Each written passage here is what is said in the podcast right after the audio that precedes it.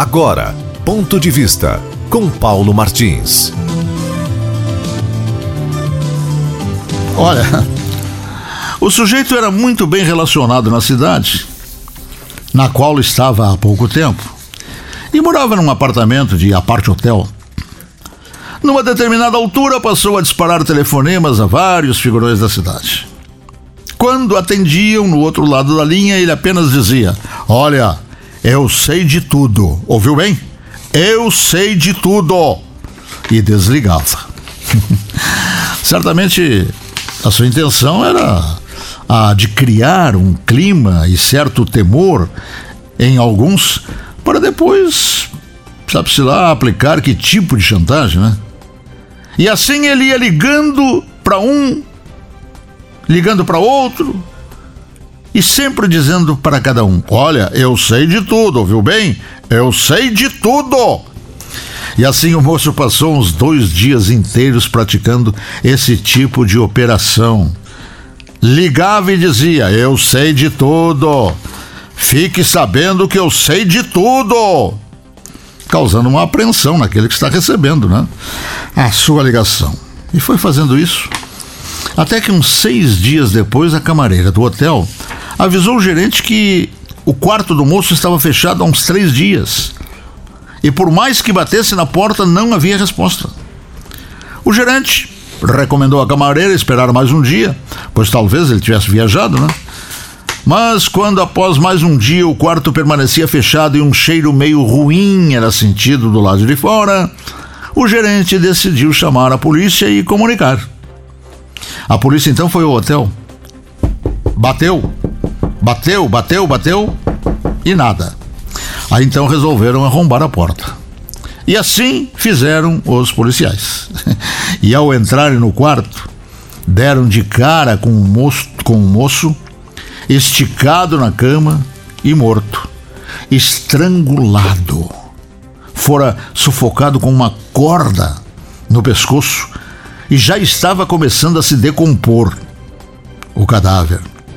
Os policiais olharam em volta e viram, em cima do criado mudo, apenas um bilhete em letra bem legível que dizia: Ele sabia demais. Pois, meus preclaros, eu vejo que, frente à Assembleia, ela está buscando questionar.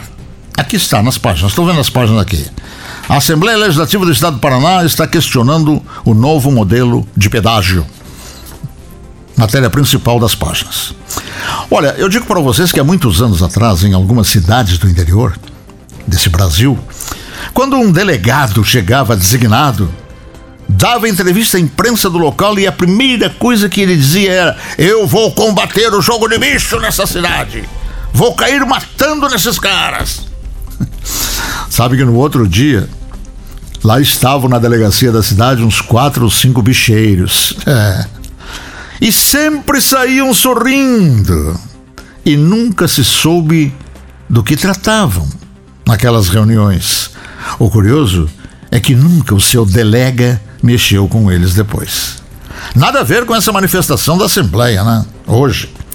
Mas será que as concessionárias já não estiveram lá em visita para um cafezinho com os senhores nossos deputados, hein? E vejo também aqui nas páginas que o governo entrega 109, não, 109 eu digo mal, eu digo bem dizendo o governo entrega 110 novas viaturas à Polícia Civil. Aí eu fico perguntando por aqui, para quê? Para prender o bandido e conduzi-lo com conforto? Sim, porque é só a polícia prender que o Gilmar Mendes já solta no outro dia.